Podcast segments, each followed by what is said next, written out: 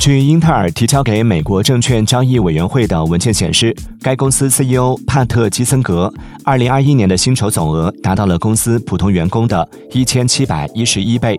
文件显示，基辛格2021年的薪酬总额为1.786亿美元，其中约79%为股票奖励。需要指出的是。基辛格于去年二月出任英特尔 CEO，这意味着上述薪水仅为其十一个月的报酬。